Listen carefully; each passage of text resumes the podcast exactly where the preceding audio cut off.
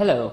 In this presentation, we're just going to see a few general aspects about fuel cells, such as the electrochemical insights, the basic structure, and some other characteristics, among other applications in which we can find fuel cells.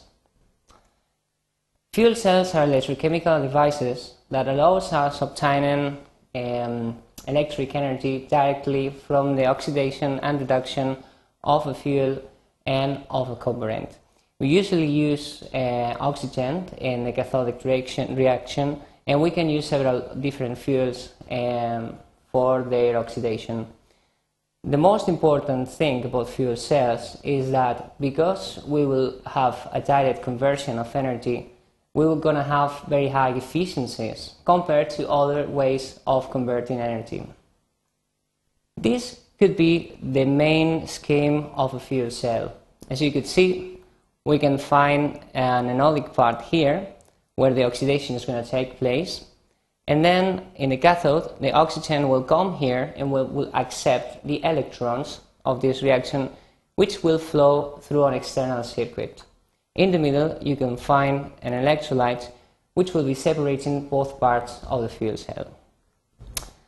In general terms, a fuel cell, an individual cell, will give very small values of power. Therefore, we will need to use several cells so that we can increase the energy that we obtained. This is a very typical configuration of what it's called a stack, using several collector plates and individual cells, uh, usually in parallel. That we need to consider some other elements that will be necessary for the functioning of fuel cells, such as the cooling system or heat recovery system. And when we want to obtain really high amount of energies, like in power plants at a really big scale, we will, all, we will also need some other uh, operations, uh, usually related to fuel processing or energy conditioning. This is part of a more general scheme when we can obtain energy at high, really big scale. As uh, we mentioned before, uh, the most important advantage of fuel cells is that these systems uh, allows us to obtain very high efficient energy because the conversion is nearly direct. Because we're not going to need any temperature gradient, we, we won't have uh, much heat losses at that point. So this will be a very good energy conversion system for obtaining, uh, for operating at constant temperature.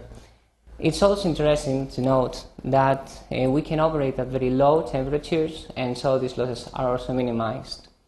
Other characteristics are related to the fact that the system is going to be uh, static, it's not going to be having mobile parts, and then the degradation of the materials will be minimized as well. Unfortunately, there are also some drawbacks related to fuel cells. The most of them are related to the fact that this is not a very familiar uh, technology in a large scale. Although there are several plans for producing energy using fuel cells, this is an unfamiliar uh, technology for some of the users. Therefore, uh, they have very high installation costs and there is not much infrastructure prepared at the moment. However, the challenge is obviously investing more money on these plants and trying to obtain more benefits. Fuel cells can be applied in a very long range of applications, uh, coming from very small um, apparatus, very small machines like uh, mobile phones, up to plants uh, generating around megawatts of energy. Uh, also, they are very common in military operations, and they were the first energy systems used for the NASA missions to the moon, such as Gemini or Apollo. In conclusion, these systems uh, are really good candidates for the next, for obtaining energy for the next uh, new century because we can obtain very high efficiencies and uh, they have a very low environmental impact. And this is all that we wanted to talk about in this presentation. Thanks for your attention.